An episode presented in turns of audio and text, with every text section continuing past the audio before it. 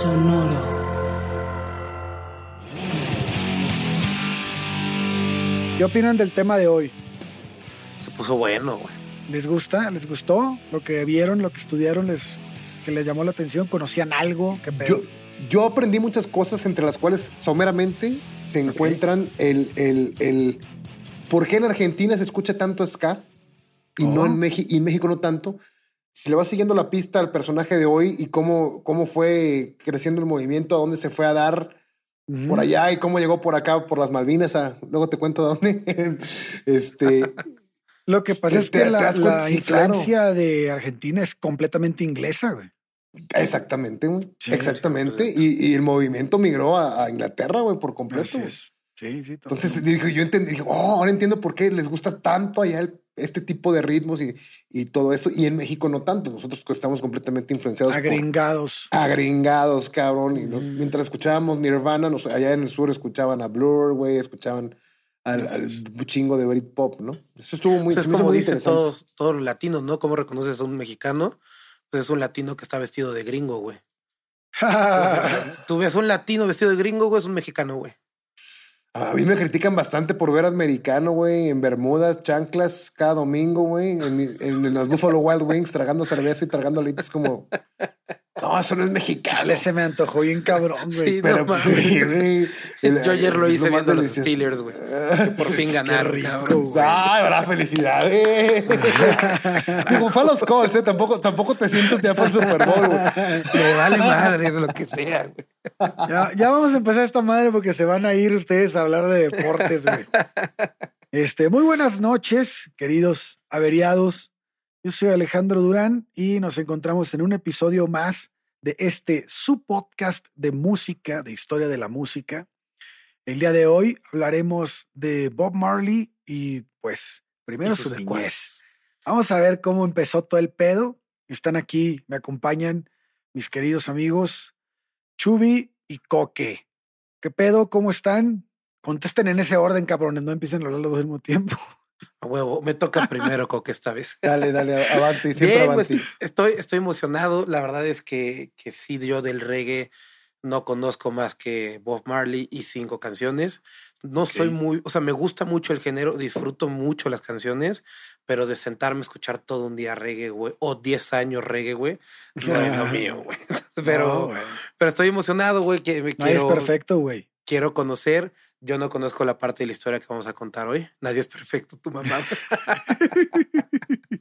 Entonces, pues estoy, estoy emocionado por, por conocer y aventarme los comentarios fuera del lugar, como diría la buena Lorx.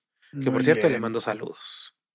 Muy bien. Unos saluditos. Muy bien, muchachos. Un abrazo enorme a Lorx, que ya pronto estará con nosotros. Coque, buenas noches. ¿Cómo estás, cabrón?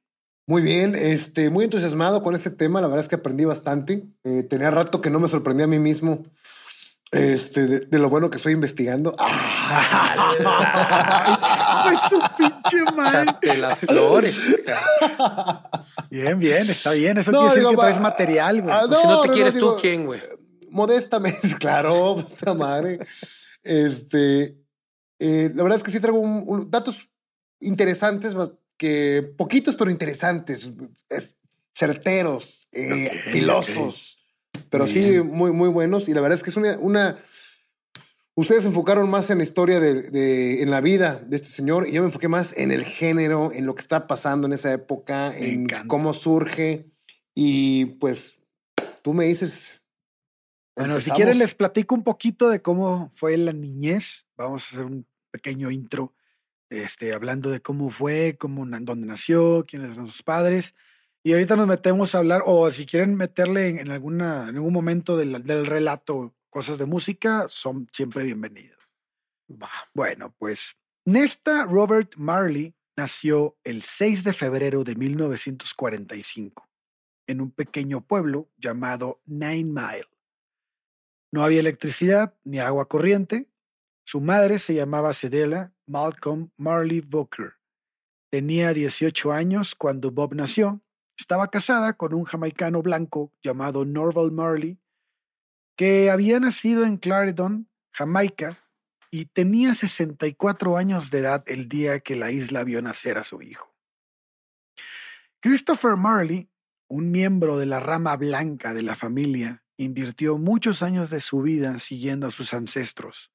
Gracias a él, sabemos que Norval no nació en Inglaterra, ni era un oficial del ejército. Norval Sinclair Marley era hijo de un hombre blanco británico con una mujer negra jamaica. Fue un oficial de ferrocemento, un material que servía para la construcción de edificios, depósitos de agua, barcos, etc. Durante la Primera Guerra Mundial trabajó en varios cuerpos de trabajo. Si bien se licenció como soldado raso, jamás sirvió en el campo de batalla. Muchos aseguran que la familia de Norval era de Siria, pero tampoco eso es verdad. Aunque sí viajó mucho para una persona de su época, este, estuvo en Cuba, en Reino Unido, en Nigeria, en Sudáfrica. Este, mucha gente, si tú lees la biografía de Bob Marley, te dicen que su padre era el capitán Marley. Y esa es una gran mentira. como sabemos ahora, Norval era un soldado que trabajaba construyendo cosas. y que sí, mentirosillo, güey. algo, algo parecido, algo parecido al papá de Jimi Hendrix que fue a la guerra, pero andaba ahí repartiendo sobres nada más. Sí, bueno, pues. Güey, de hecho se le adjudica el pedo de que no estuvo con Bob porque se la pasaba viajando por la milicia, güey. Sí, que como él tenía que estar en todos lados, güey, pero no mames, güey. Estaba como el otro mandando cartas, güey, por favor. Así es. Igual, igual fue un padre muy ausente, el papá de Bob. Estaba encargado de unas parcelas.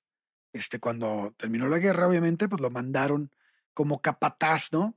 De unas parcelas en unos campos de Saint Anne Parish, donde se iban a levantar casas para los veteranos de guerra.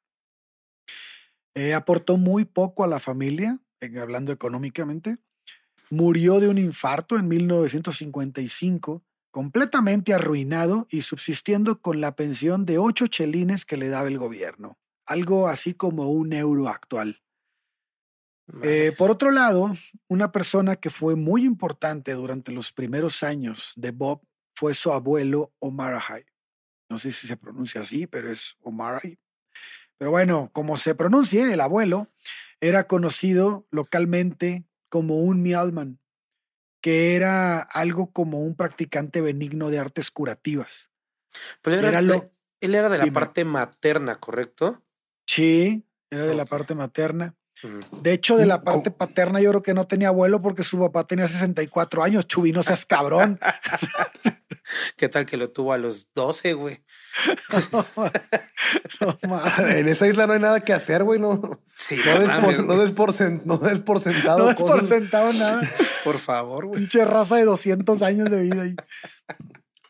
Bueno, pues era lo contrario a lo que fue, a lo que sería para la gente un brujo oscuro, ¿no? Este, estos güeyes que, que los lugareños le tenían miedo porque hacía artes raras. Bueno, él, él eh, que el abuelo de Bob Marley era como un brujo blanco. Como curandero, ¿no? Sí, sí, un curandero. Como Sean Connery, como Sean Connery, ah, como Sean Connery. Ándale, güey. bueno, se dice que el abuelo de Bob Marley llegó a tener 30 hijos, güey.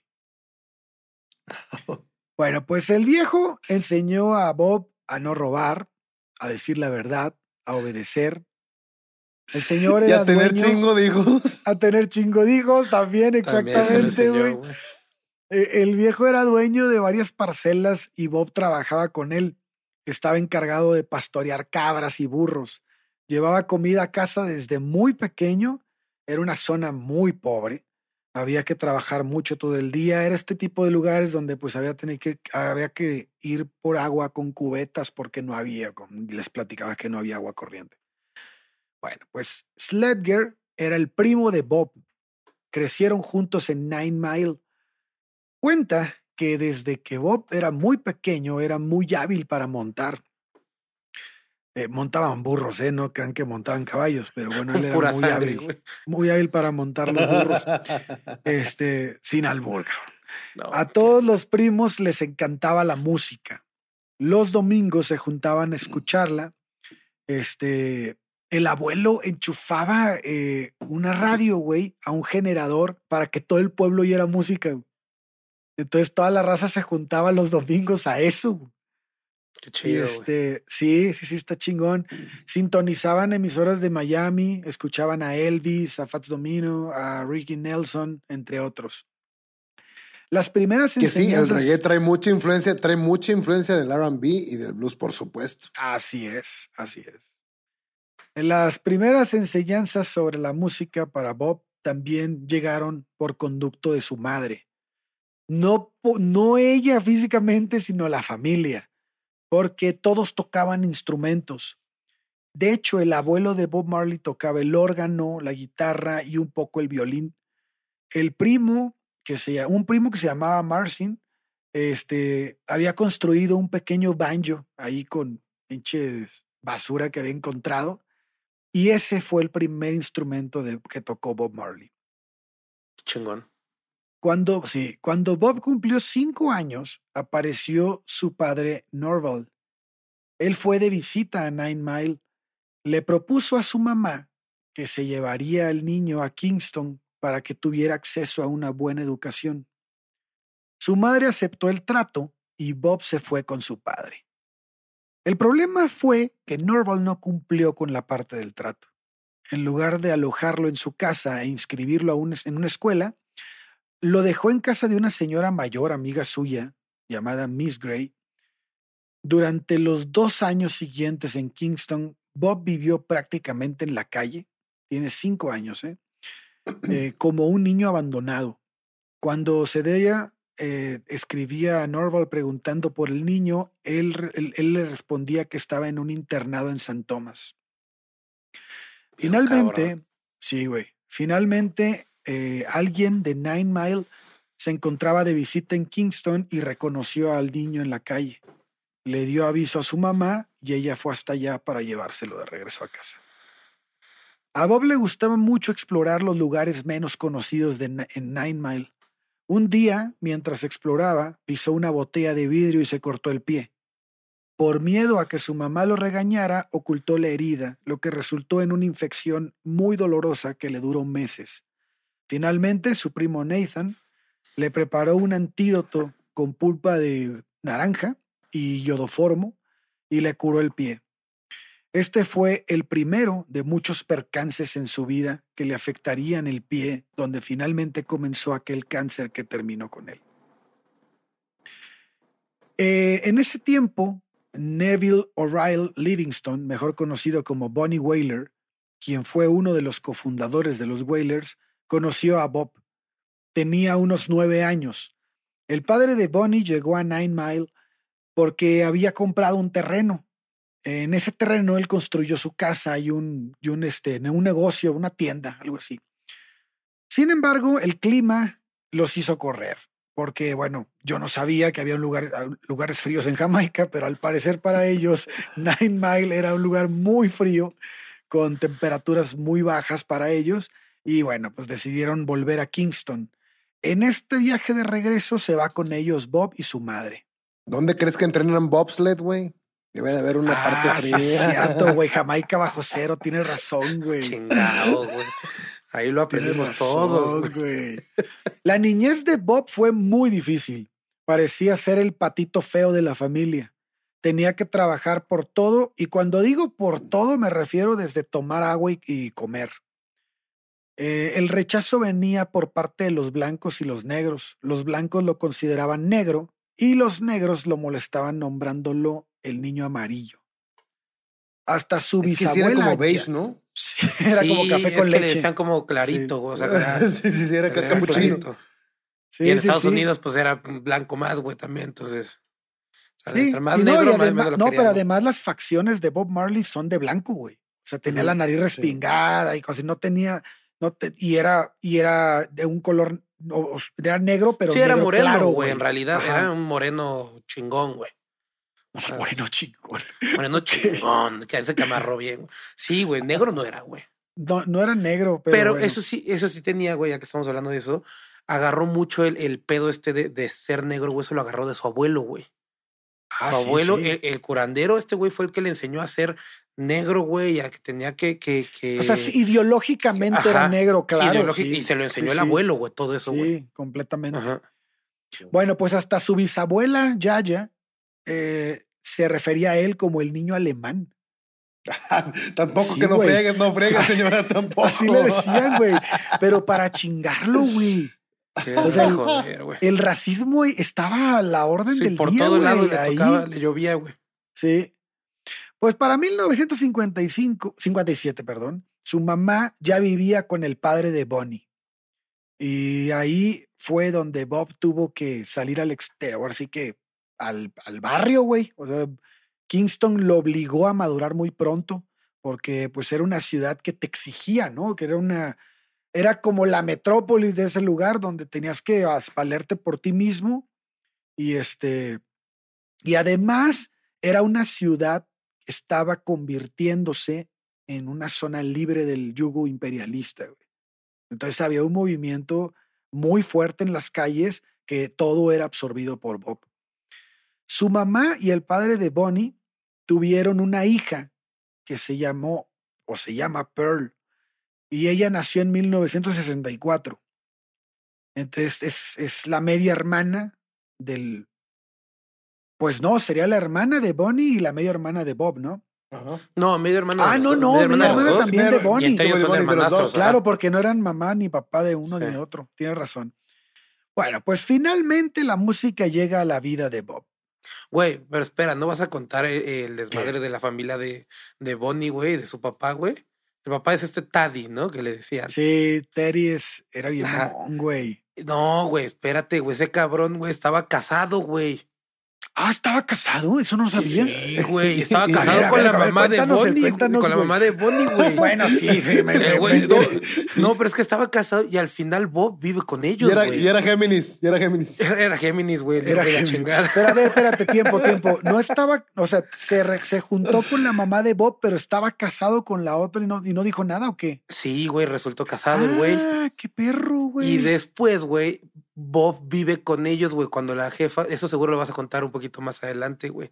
Pero cuando la mamá se va a Estados Unidos, güey, porque se, se rejunta, güey, y se lleva a Pearl, güey, deja a Bob con este cabrón, güey, que ni es su papá, güey, es su padrastro, güey. Bueno, yo no iba a llegar hasta esa parte porque íbamos a meternos a la música, pero a ver, cuéntanos eso, güey. Ah, bueno, entonces se va la mamá, güey, a Estados Unidos porque conoce a otro güey. Entonces se va a Estados Unidos y se lleva a la hija pequeña, güey, así como, pues esta está chiquita, güey y el otro, pues ya valió, ya lo chupó el diablo, güey. Entonces lo dejó ahí, ya lo chupó el diablo, güey. Lo dejó en Jamaica, güey. viviendo con, con, con, con este güey, con Taddy, con el hijo y con la señora que era la mamá de Taddy, güey. A la madre. Pero la doña lo trataba de la chingada, güey. Porque, pues, güey, o sea, seguía, seguía con el resentimiento de que, de que la, la mamá de Bob, güey, se había embarazado de este cabrón, del Taddy, güey. Oh. Entonces, como le había dado su hijo y aparte se la llevó a la hija, pues, y todo, trataban a, Bob como si fuera el, mayordomo de la casa, güey. Sí, me imagino. como siempre, güey, ¿eh? Como siempre. Porque incluso cuando vivía la mamá con él, él vivía en el, dormía en el sótano, güey. O sea, Bob dormía en el sótano, güey. Sí, sí, sí. Ese güey no lo que la mamá hacía todo para, para que nadie supiera que fuera su, que era su hijo, güey. Sí, O sea, por eso lo abandonó tan fácil. Sí, le valió La mamá era bien ojete, güey, con él. No, pero te digo, llegaba el Taddy, güey, de trabajar, güey, y, le y, y despertaba a Bob, güey, para que bajara a calentarle la comida, cabrón. Sí, sí, sí. Y al día siguiente, güey, ya que se despertaba, la doña era la que se lo traía en chinga, güey. Para, para, limpiar la casa, güey, para arreglarle las cosas, de todo, güey. Una por resentido, otro por ojete, güey. El, que, traía chingado es a Bob, güey. De hecho, por eso Bob se sale de, ahí porque ya estaba hasta la madre, güey. Claro. Bueno, pues si quieren les sigo platicando cómo llegó la música. Ese dato no me lo sabía, Chuy. Está muy bueno, güey. Y bueno, finalmente la música llega a la vida de Bob porque eh, Trenchtown era un superpoblado cerca de la zona portuaria que había construido, donde se había, el gobierno había construido varias viviendas para la gente más necesitada. El chiste es que en este lugar, este, que es justo donde Bob conoce a su primer gran amigo, su primer gran amigo es Greg Wesley, que era un adolescente que ya había ganado varios concursos de canto. Pero este son es muy importante, ahorita les voy a platicar por qué. Este, eh, ahí se congeniaba mucha gente que tenía muchas necesidades y la música era como su forma de salir del hoyo. Eh, Sigrid Wesley en una entrevista dijo lo siguiente. Yo me crié en Trenchtown, en una, en una de las viviendas de protección oficial. Había casas en forma de L, de una sola habitación, pero en todas las calles había seis casas de dos pisos, o sea, casas con escaleras, con más de una planta, obviamente. Mis padres y toda mi familia vivíamos en una de estas casas en Trenchtown, en el 16 de Roadfirst Street. Tuve conocimiento de Bob Marley a comienzos de los 60 y estoy seguro de que cuando lo vi por primera vez, él vivía en Third Street, la misma calle de Joe Higgs y los demás. Bob estaba en la parte de Pipe Wilston, un, este, un lugar donde tocaban, ¿no? Tocaban los Wailing Souls. Yo los oía entonar ahí atrás y lo, y lo más normal era que en Trenchtown todo mundo tuviera un grupillo. Algunos estaban, algunos llegaban a algo y otros se quedaban en nada. Yo me acerqué y escuché cantar a Bob. Todo el mundo sabía quién era yo, Luego, Bob se fue a vivir a Second Street, que estaba detrás de la calle de mi familia. Luego me enteré de que estaba viviendo con Bonnie Whaler y con el padre de este, Toddy. Nos hicimos amigos y él me llamaba para ir a ensayar, así que nos poníamos a cantar en la cocina. Mi madre fruncía el ceño y me decía, Sigrid, no me gusta que te pases el tiempo con esos chicos, porque no trabajan y habían dejado la escuela en ese entonces. Entonces, este, lo que él platica es que Trenchtown era considerado un gueto, güey. Y la gente era muy pobre y a duras penas encontraban trabajo. Así que, como les platicaba, el deporte y la música se volvieron una, la única salvación para muchos de ellos. El barrio, de hecho, se hizo muy famoso. Era un hervidero de talentos. Uno de los talentos más sobresalientes de ese lugar fue Joe Hicks, uno de los primeros artistas jamaicanos con un disco en su haber. Él se convertiría en el mentor más significativo de Bob Marley. Hicks fue el profesor y guía de una gran cantidad de artistas jamaicanos, comenzando por las grandes estrellas de los primeros años del ska y el rocksteady, que son los antecedentes del reggae. Hoy en día, a Hicks se le conoce como el padre del reggae. Nuestro autor o sea, el autor que tengo, que escribió este, el libro que me tocó a mí leer, este, que ahorita les voy a dejar, pues lo vamos a dejar ahí en, en la descripción. Pensé que se les iba a dejar de tarea, güey. No, de tarea. Ahorita se les voy a dejar de tarea. Tuvo la oportunidad de hablar con, con él antes de morir y le contó lo siguiente. Cuando conocí a Bob Marley, él vivía en Second Street y yo en Third Street. Bob era conocido como el mozo de piel muy clara que vivía en el gueto. La gente lo llamaba el rojillo y recibió unas cuantas tundas de otros cabrones. Entonces Bob y Bonnie vivían en la casa con Tori y Sedela. Había otro tipo, Errol Williams. Su padre tenía una chatarrería entre Spanish Town Road y Brett Lane, cerca de Buckle Wall. Este Errol solía decirme que tenía que darle unas clases de música a Bob Marley. Errol era como un padre y una madre para Bob, y le daba una paga diaria de 10 chelines o una libra.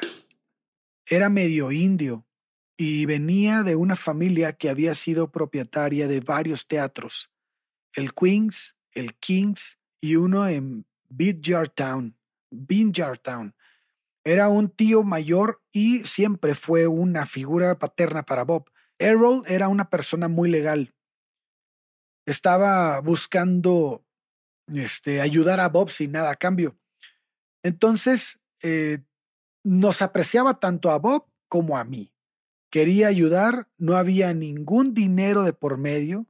Lo llamaba Robbie. Me decía, me gustaría que le echaras la mano a Robbie.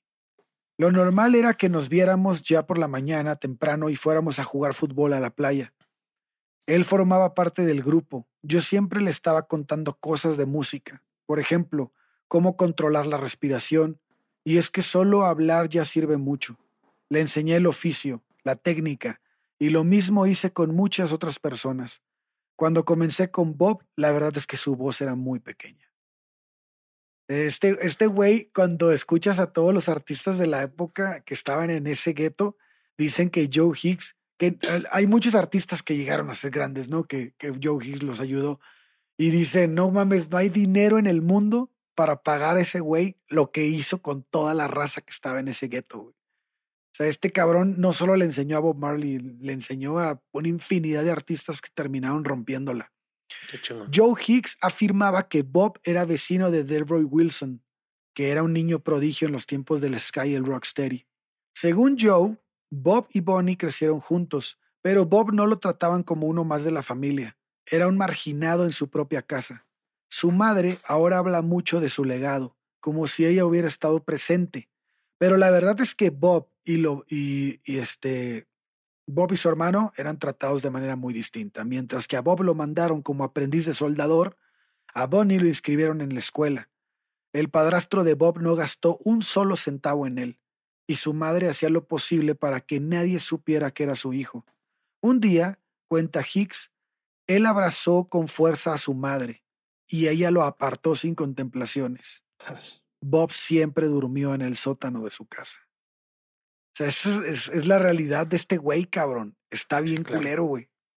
Pero por eso, como que cuando él llega a encontrarse con los Whalers, antes de que se llamaran Whalers, este, este grupo se hizo muy unido.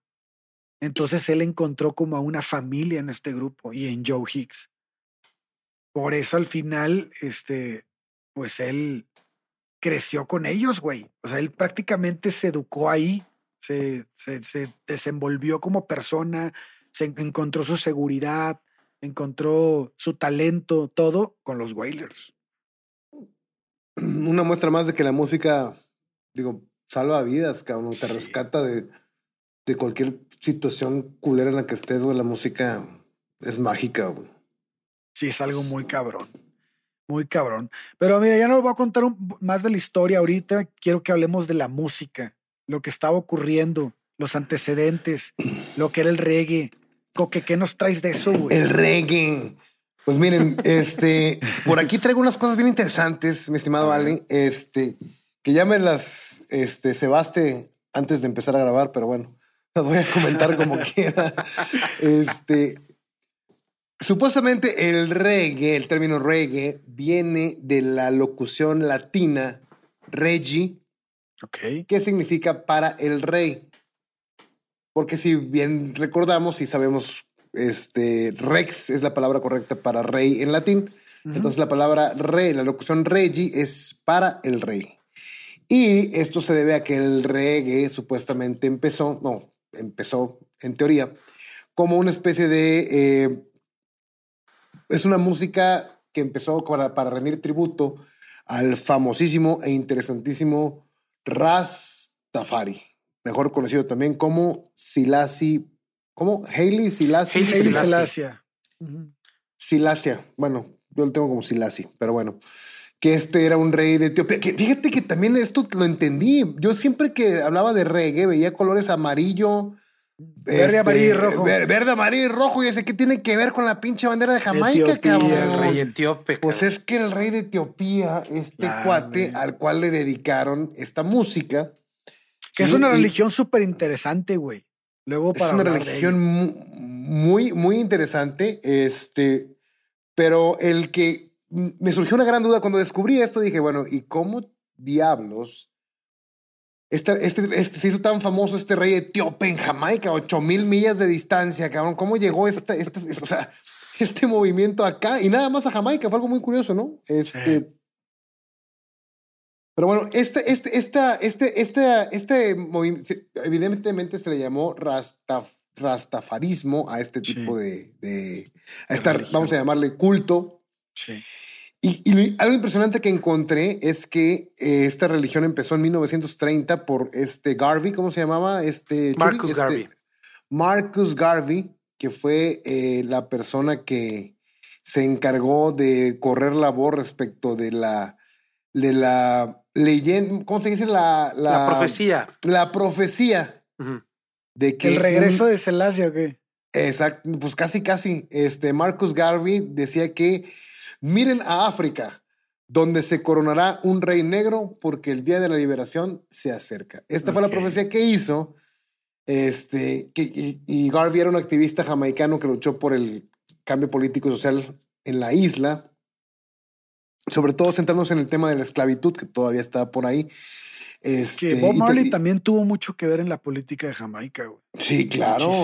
es que todo esto, o sea, es, es, un culto. O sea, tanto la música forma parte de un culto, pero es antisistema, es antisistema. O sea, es este la pues represión y todo esto. Todas las canciones que, que, que este, bueno, no todas, pero la mayoría de las canciones que Bob Marley hizo famosas terminan siendo un grito contra el sistema, güey. El, Exactamente. El, este, el Babylon System, ¿no? El, Exactamente. El, tumbar el, la idea capitalista, la idea de que al final es una idea medio enredada, la, de, la del rastafarismo, porque pareciera ser que lo que quieren es tumbar la supremacía blanca para poner la supremacía negra, güey. O sea, al final es una, es una lucha como de. Es un nacionalsocialismo. Sí, güey. O sea, al final termina siendo lo mismo de otro color, güey. Pero la creencia principal de, este pedo estaba basado justo en lo, que Marcus Garvey decía, que justo él tenía una, una, una como asociación, creo que era, de, del hombre negro en Estados Unidos, en Nueva York. Él la fundó allá. Y lo que estaban buscando era regresar a los negros, o sea, repatriarlos, güey, regresarlos a África, güey. Entonces, justo todo, todo, toda la creencia era, era esa, güey, que Celicia iba a regresar, iba a ser quien los iba a regresar, güey. Ok. Entonces, todo, todo, todo se basa en, en esa creencia central, güey. Ok. Oye, pues, entonces, cuando, cuando sube al poder este cuate allá en Etiopía, pues mucha raza en los años, ya en 1930, pues dicen, ¿sabes que Hay una asociación entre lo que decía Garvey y lo que está pasando en Etiopía. Ahí está. Sí, me hace clic. Eh, sí me hace clic. O sea, hay que voltear para África. Está pasando esto en África. Pum, pum, pum. Entonces, esto significaba que ellos debían de prepararse para un éxodo a África, que ahora entiendo un poquito más la canción de Exodus. Exodus, claro. Movement of the people. Cómo te van cayendo todos los Todo empieza a hacer clic, Claro, güey, claro. Sí. Sí, güey. Marcus Garvey nunca fue considerado realmente un Rastafari, sin embargo es un profeta del movimiento y sus ideas han dado forma a la actual filosofía de este culto o religión. Entonces, este, un gran disco. Esto pasa Un gran disco, perdón, Coque, un gran disco que evoca todo esto que estás contando de Bob Marley and the Wailers es el de Survival. Survival es un, es un disco en donde se, cada eh, canción, Africa Unite, tiene, tiene Rat Race, tiene Babylon ¿Es el de las banderitas? Tiene ah, no, pues es, el de las banderitas. Es el de las banderitas, justo exactamente. Y todas las canciones hablan de esa unión en África, de, de esa unión de la raza negra y la lucha contra el sistema. Oye, Ale, fíjate que algo que llamó mucho mi atención es que el movimiento Rastafari inicia en los 30 ¿sí? Y toma los colores verde, amarillo y, rojo. Ajá. Eh, por ahí le mete un poquito el negro porque la bandera de Etiopía era esta con un león. Sí. Ya luego posteriormente se cambió, creo que tenía una estrella de David ahora. Algo así. una estrella azul al centro. Sí, no, recuerdo si la estrella de David, pero... el león estaba más chido, güey. El león estaba más chido, pero fíjate que acabo de hacer una, bueno, este, ahorita en la tarde me di cuenta de algo interesante. Pero entonces... No es la estrella de David. La, no, no la estrella de David, no. no. Ok. Que sí tienen mucho de la religión católica, ¿eh? Demasiado. Y, se, basan mucho en el primer testamento. En el primer, eh, eh, es a lo que quiero llegar ahorita. O sea, la bandera de los colores del rastafarismo son más antiguos que la bandera de Jamaica, para hacerlo pronto, porque hasta 1962 se crea la bandera de Jamaica, cabrón. Eso fue en los años 30 cuando empieza este movimiento y toman esos colores de la bandera etíope. Eso me hizo bastante interesante. Que el culto sea incluso más, más viejo que el país prácticamente. Sí, sí pues es que viene de otro lado, claro. Ahora, las rastas se supone que eh, son típicas de este movimiento. ¿Por la melena de león o qué? Por la melena del león, del león de Judá, que, que, lo creo que lo relacionan con la bandera etíope de la época en la que aparecía el león. Sí, por, eso, por eso aquella rola de Iron Like Lion in Zion. like an Iron Lion, in, Zion. Puta, qué rolota. Oye, oye, sí es cierto, Iron Lion in Zion, güey. Zion, Zion era África, güey, para ellos, güey. Sí, sí. Ah, su madre, sí es cierto, cabrón, no mames. Todo, todo, está, todo le está cayendo el 20 al pinche. está, anonadado, güey. Sí, güey. No, te digo, esta parte de las restas también lo tenían un poquito por, por la cuestión de, de quererse, o sea, eh, mucho Bob le decía a Rita, güey, que él se deja, que ella es que se dejara como era, güey, que no se planchara el pelo, güey, porque pues, los negros son de pelo chino y demás. Entonces de ahí viene como la, la cuestión de las rastas de quererse como naturalmente. Antisistema, sí, ah, y, antisistema, claro, sí. Sí, que no tienen que hacer nada para ser bellos, que ya son bellos, güey. Ya. Entonces, digo, ahorita que dices eso, este, mi estimado Chubi, las rastas eh, los bueno, esto es el pelo, ya los rastas ya como personas, pues son de clase social baja y ven al gobierno, a la policía y al sistema en general como una herramienta de supresión que viene de Babilonia, ¿no? Volvemos de nuevo al Antiguo Testamento, todo esto. Este, y son ávidos consumidores de cannabis porque los conecta con el Internet del amor y la paz. Y eso es verdad. Región... Ese internet es viejísimo, cabrón. Sí, ese, sí, güey. Es el que hizo que es el que sí, sí, sí. es el que hizo que los mayas y los egipcios construyeran las pirámides casi, casi que en las mismas este, dimensiones. No, güey, es el que hizo que, que, inventaran los demonios que se encontraron. No mames, pinche Quetzalcoatl. Sí, pero, esos eran más de peyote y ese pedo. Sí, yo creo que, sí eran más de peyote, güey. Eran drogas más fuertes, eran drogas más fuertes, güey. tienes razón, Que bueno, lo mismo. Y consumen cannabis para conectarse al internet del amor y la paz y es la religión más pacífica que existe. Pues si todos andan bien marihuanos todo el tiempo. Ni ganas de pelear por, tierra, ni esas pero, mamadas. Pero, son los que menos, son los que menos raza han matado, cabrón. Entonces, ah, no, sí, nadie se dijo que no, güey. A ver, ¿son los que menos han matado o, son los que no han matado, güey? no, sí han matado porque tuvieron la guerra, la, la rola de Buffalo Soldier habla de esa guerra. Ok, ok, ok. O sea, sí se dieron en la madre. fue, fue, la independencia de Etiopía, me, me, parece, o no me acuerdo qué fue, pero fue una guerra que se libró en África. Y Buffalo Soldier sale de ahí. El Buffalo Soldier era uno de los soldados.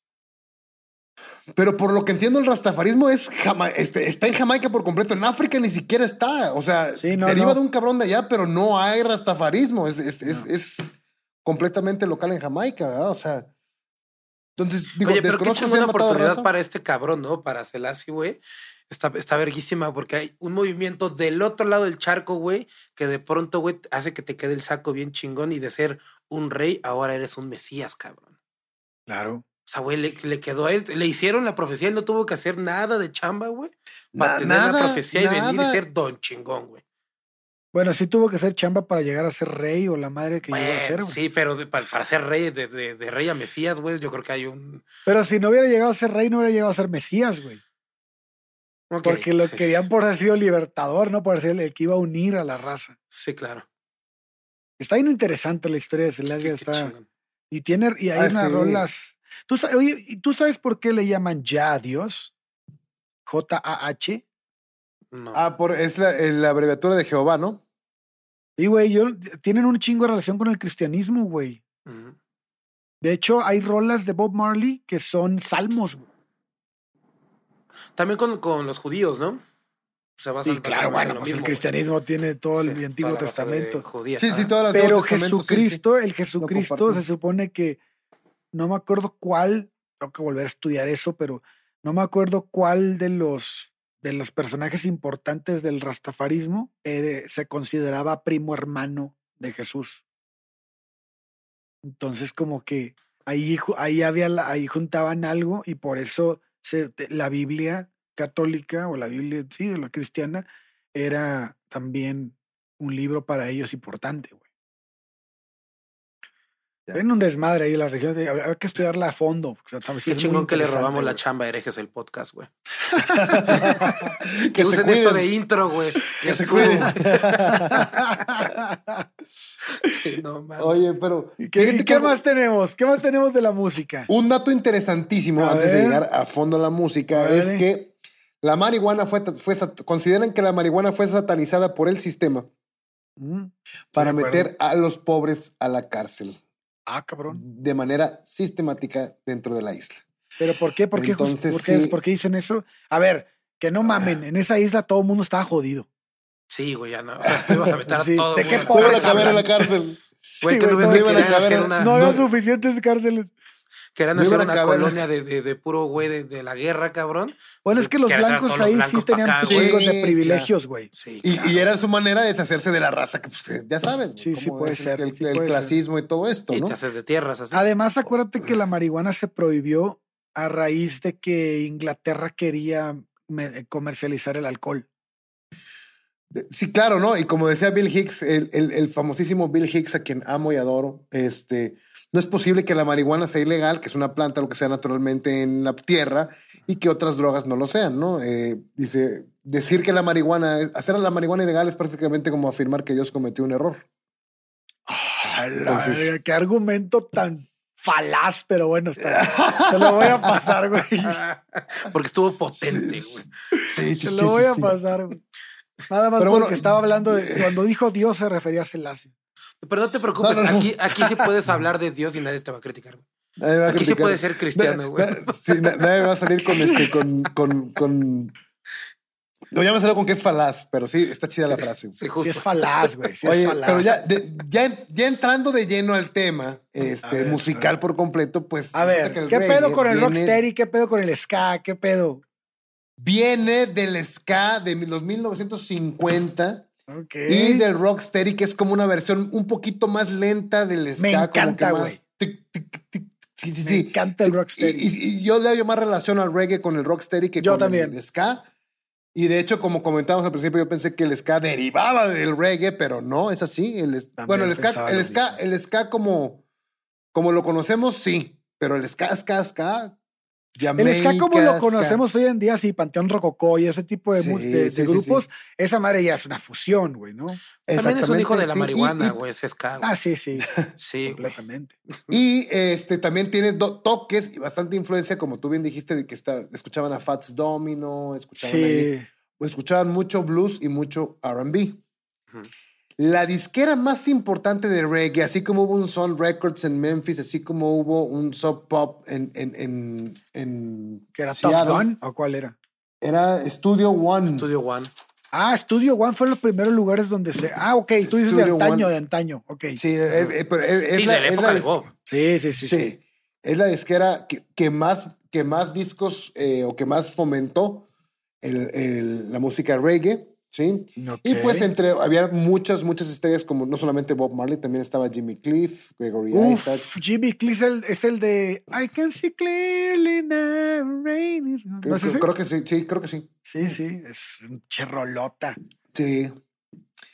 Eh, Dennis Brown, Mr. Yellowman, entre otros. De hecho, Studio One, eh, eh, el dueño es este Coxon Dodd.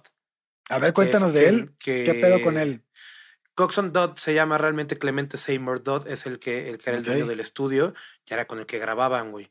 Entonces, este, este señor, güey, se le, se le adjudica, güey, que él es quien realmente impulsó el, el género reggae, güey. Este güey trabajó uh, tiempo atrás con The Scatolites y demás, y fueron forjando todo este, todo este género, güey, hasta que, pues bueno, al final, que eso ya será parte del siguiente episodio, eh, al final ya no ya deja de trabajar con Bob y demás, güey, pero realmente a él se le adjudica mucho el inicio de, de, de, de todo el movimiento. ¿Qué pasa, güey? También lo que sentían, había un chingo de estudios en Jamaica, güey, un chingo, güey. El único estudio que, que era, que el dueño era un negro, era este, Estudio One, güey. Ah, ¿era, ¿era puro blanco o qué? Era, ¿Puro blancos dueños de estudios? Entonces, Aparte, güey, el estudio era, era, se dice, dice Rita, porque, bueno, para los que no lo sepan, a mí me tocó leer el libro que escribe Rita, que se llama No Woman, No Cry. No Cry. Eh, ah, bueno, ya vi que dijiste el tuyo, a mí me tocó el de Bob Marley, el de So Much Things to Say, que es una canción increíble de Bob. Escúchenla, por favor. los dos, las dos, las dos, las dos. Pero bueno, este, justo dice, dice Rita que, que se sentía que era como una casa, güey que, que, antes de ser un estudio era una casa, le tumbaron las paredes y montaron el estudio. Entonces, que esto a diferencia de, de, los demás estudios no se sentía como un negocio, güey, se sentía como un pedo hogareño, güey, el cual si hacían una canción sentían que todos habían hecho una canción, pero todos, güey, desde el, el, que cuida la puerta, el que hace la limpieza, las coristas, el ingeniero, todos, güey. Qué chingón, güey. Ajá, entonces era, era como, como, pues el inicio también de todo este desmadre del rastafarismo, güey, pues eran una comunidad, güey. Entonces, eh, esto fue, eh, Studio One es una pieza importantísima en todo el movimiento. Qué chingón. Este, en, esos tiempos no tenía nombre, güey. No tenía nombre el grupo de Bob Marley. Este, que no era el grupo de Bob Marley en ese entonces, porque Bob Marley no era el cantante principal.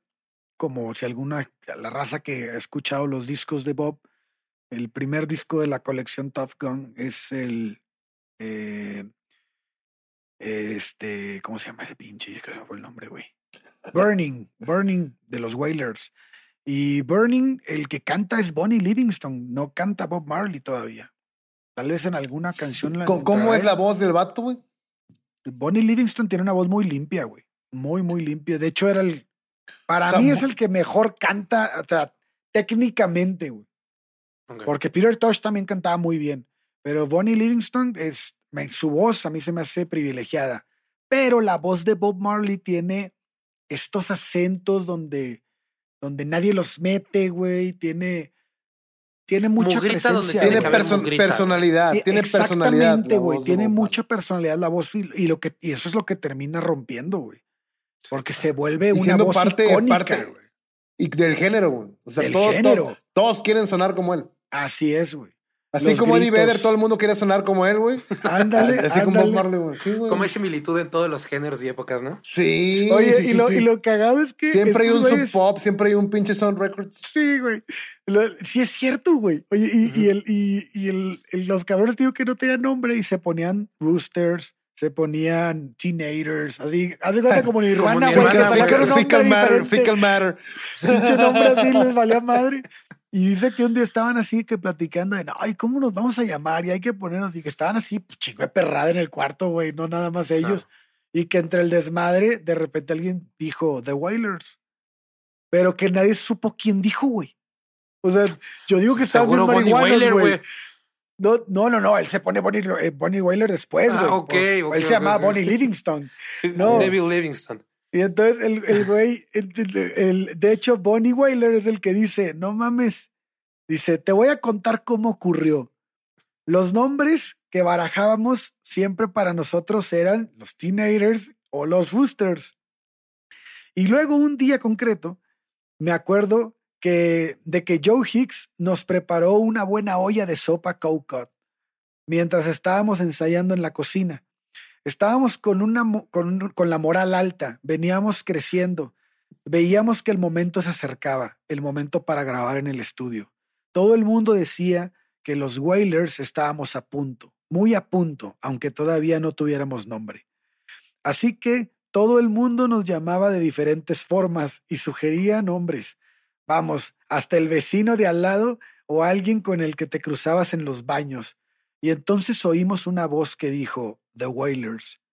Y entonces todo el mundo se hizo la pregunta, ¿The Whalers? Y nos pareció tan bien. Nadie sabía de quién era la voz que había dicho eso. Ese alguien pues, ocultó su rostro. Y yo digo que estaban marihuanos y nadie supo qué pedo.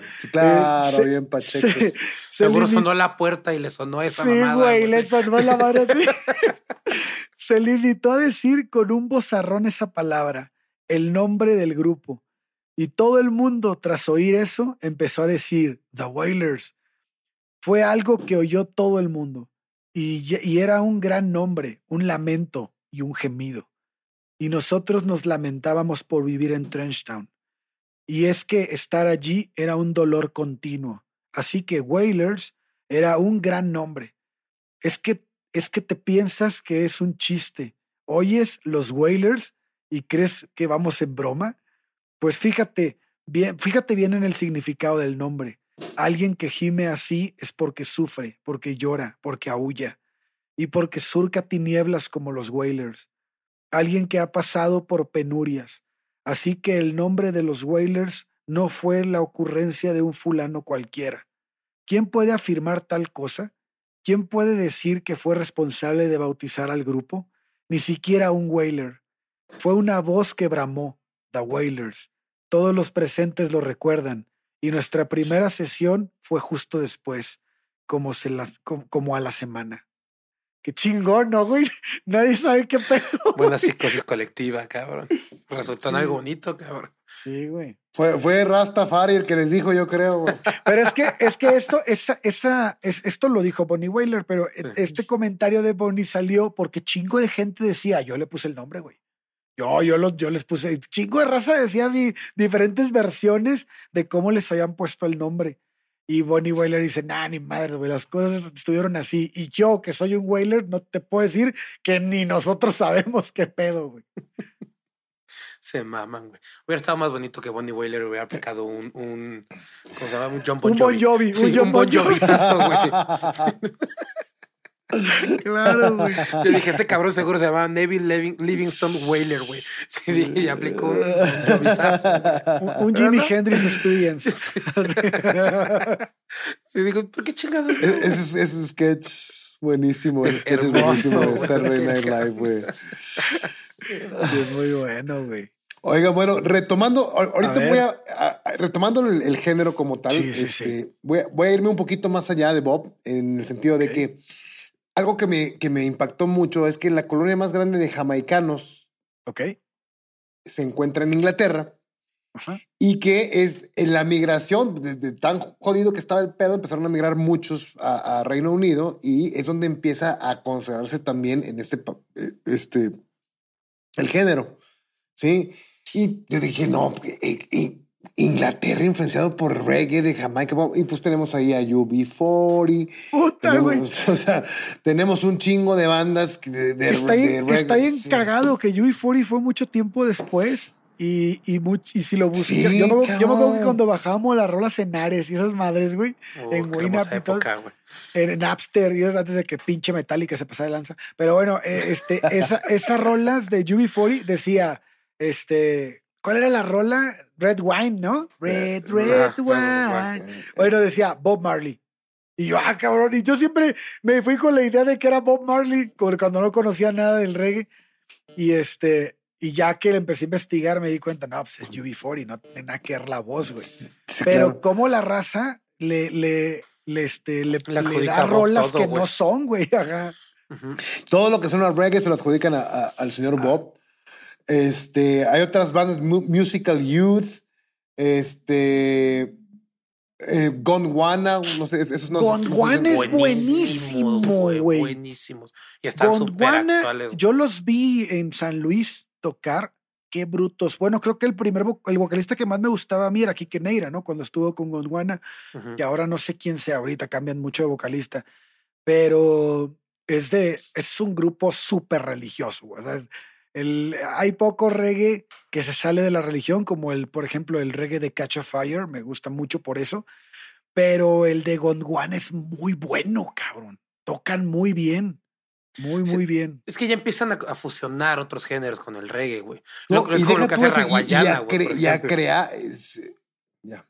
Raguayana es un, es un género, o sea, ellos tocan reggae, pero tienen combinado con pop y con rock, güey. Venezolano, güey. Entonces, realmente el, el género es totalmente ya, ya te cambia la sensación, o sea, es, es muy, bastante rico.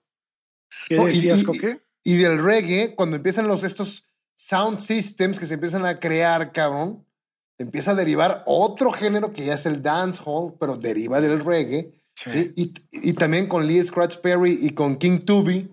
Tu, tu tocayo, Chubi con King Tubby.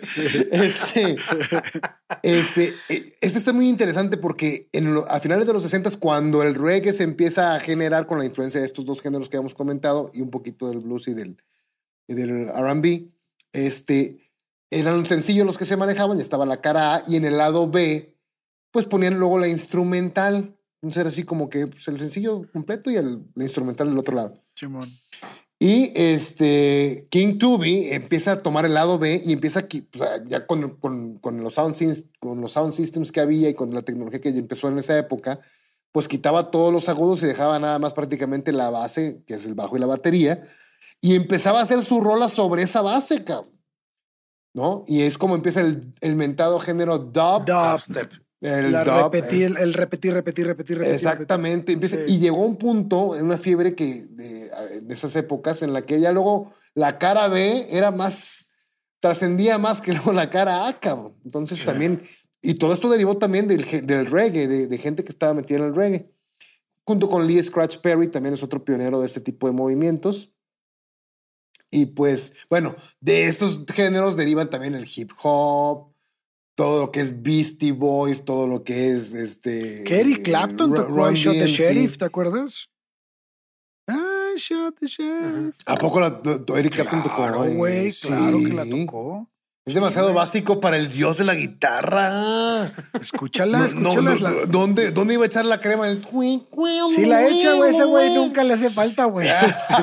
siempre, siempre encuentra el espacio. Siempre encuentra el espacio para desmadrar la Para tirar la crema. sí, no te preocupes.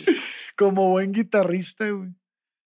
Este, pero pues sí, más que nada, eso es como que la evolución del género. Y pues tenemos que Bob lo que hizo fue prácticamente pues vamos a llamarle en un, en un término moderno, tropicalizarlo y llevarlo a la fama. A la fama. A ver, les voy a hacer una pregunta, güey. ¿Existe, existe alguien, algún artista que haya sido tan importante para un género en solitario como Bob Marley en, en el mundo? Porque ahora, hay muchos artistas muy importantes, ya hemos hablado de muchos, pero este en particular me parece que es alguien distinto. ¿Por qué? Porque justo lo que dices, tropicalizó su música, la música de su país, y es el, es el prototipo del, de, de ese estilo de música que es el reggae a nivel mundial. Hoy en día lo fue cuando vivió y lo seguirá haciendo para el futuro. No conozco, tal vez estoy mal, pero no conozco un músico que haya sido tan importante para su estilo de música como Bob Marley. Miles Davis. Miles Davis, ¿se te hace? ¿Que logró eso? Yo creo que Miles no lo logra solo, güey.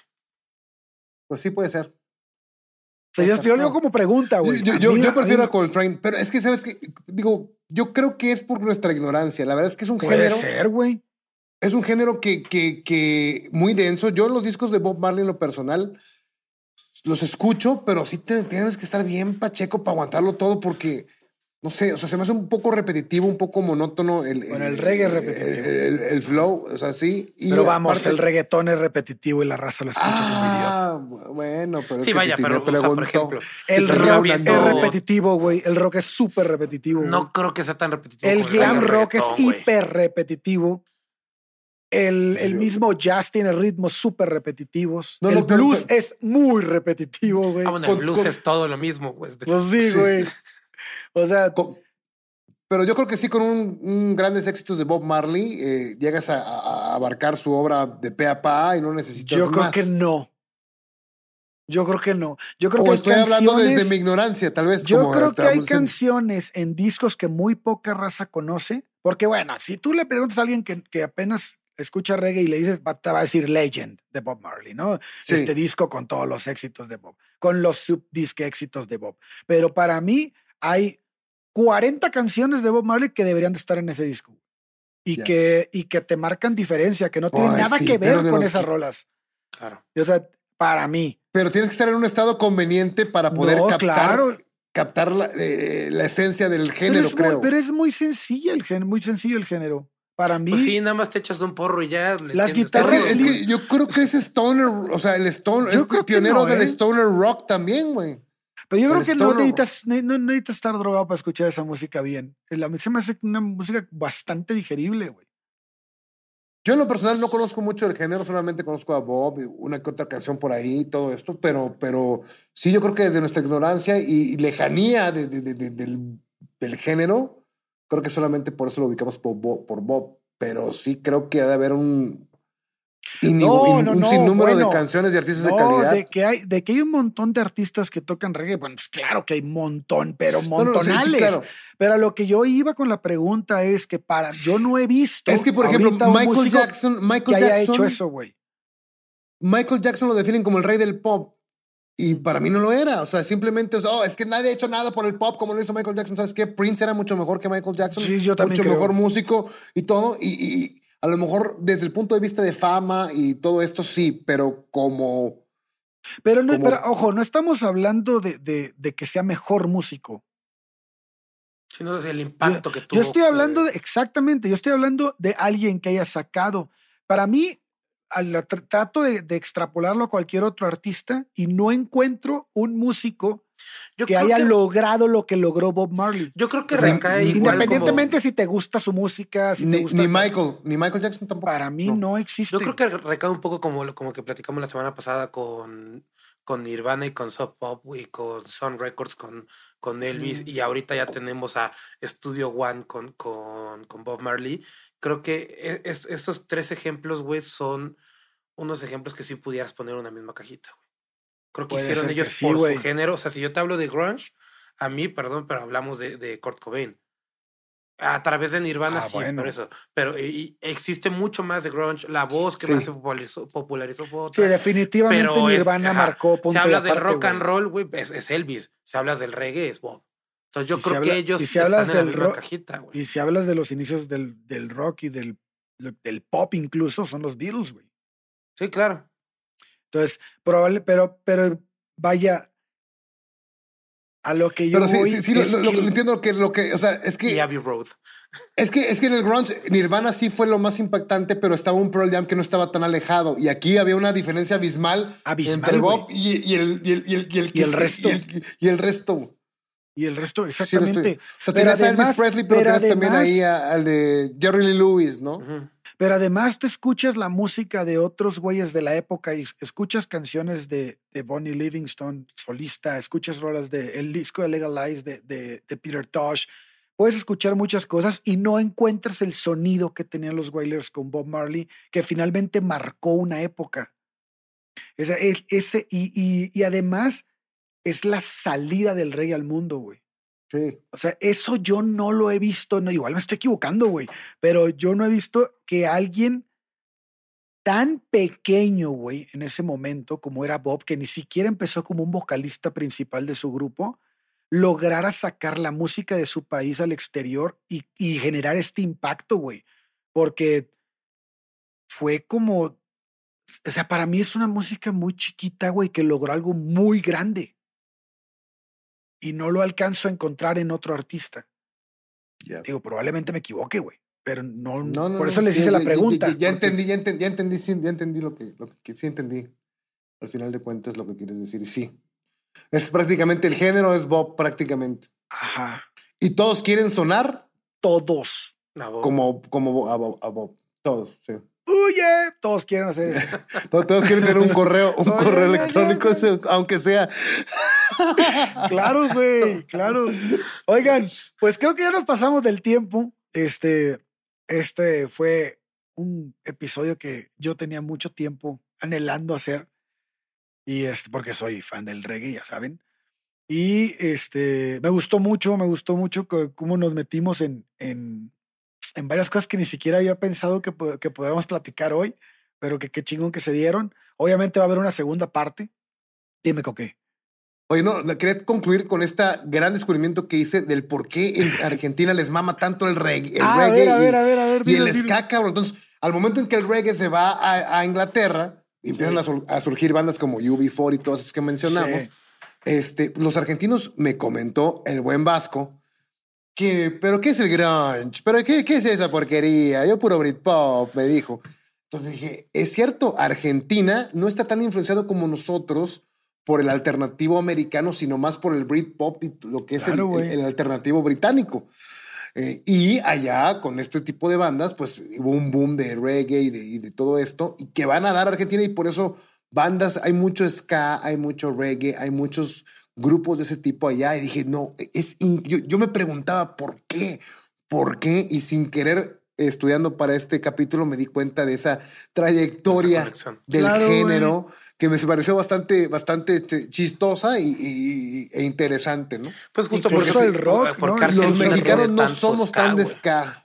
El ska argentino. no, pero tenemos grandes grupos de ska, güey. Sí, Pero Argentina tiene. No, sí. También la misma cantidad de grandes, buenas bandas de, de ska y aparte tienen 700 más abajo, güey que son buenas, güey. Y, tienen muy buen rock, güey. Sí, y el, rock, argentino por eso también es muy distinto. Porque viene influenciado, viene de otra rama totalmente. Sí, sí, sí. Sí, sí, sí, sí, Y la verdad es que me, ahí también me gusta mucho, güey. Pero bueno, ahora sí ya se nos pasó el tiempo. Este, fue una chulada haber estado con ustedes. Eh, Chubi, puedes este, decirnos las redes sociales y tu recomendación. Claro que sí. Bueno, eh, de entrada, por favor, síganos en Avereados Podcast. Ya estamos ahí, trabaje y trabaje para que tengan contenido por todos lados. Entonces síganos, por favor. Eh, mis redes son eh, guion bajo Chubi, x u b b y bueno, la recomendación de esta semana es una banda otra vez en inglés, para cambiarle un poquito otra vez, que se llama Calling All Captains. Calling All Captains me sale también como recomendación de Instagram, como me ha salido varias, varias cosas y de verdad es una bastante buena banda. Tienen muy buena publicidad en Instagram, o sea, saben darle en el clavo. Bueno, si dicen, si te gusta, así tocan una rola, una nota de My Chemical Romance, de, una rola. Y si sabes qué canción es, ve a buscarnos en Instagram. Digo, en Spotify te va a gustar, güey. Entonces te pones una rola, güey, y dices, verga, sí me gustó, güey. Lo hicieron bien. Entonces, eh, creo que está muy bien llevada su redes, lo hacen bastante chulo. Entonces, por eso mismo es que los menciono hoy en el episodio. Buenísimo. Mi querido Coque, tus redes sociales, ¿dónde te pueden encontrar? Claro que sí, Ale. En Instagram, como Enrique Olvera K. Estoy a sus órdenes para debatir, comentar y hablar de música. Y de cualquier otra cosa que quieran. Buenísimo. Bueno, yo soy corsario.ereje en TikTok y en Instagram. Y nos vemos el próximo jueves este, con la segunda parte de El Rey del Le, le toca a Chubi, le toca a Chubi porque no lo dejé hablar a mi Chubi el día de hoy. Ah, a mi Chubi. No dejaron hablar a Chubi. Pues bueno, tú te callaste medio episodio, cabrón. Y chico. Eh, eh, con Nirvana, no, pues es que. No, también en este, güey. Con este. Pero bueno, escúchenos el próximo jueves, va a estar Todo mi relato te callaste. Pues te estoy poniendo atención, cabrón. Puta madre. No, ya, nos vemos la semana que entra, güey. Adiós. Besitos en sus pompis.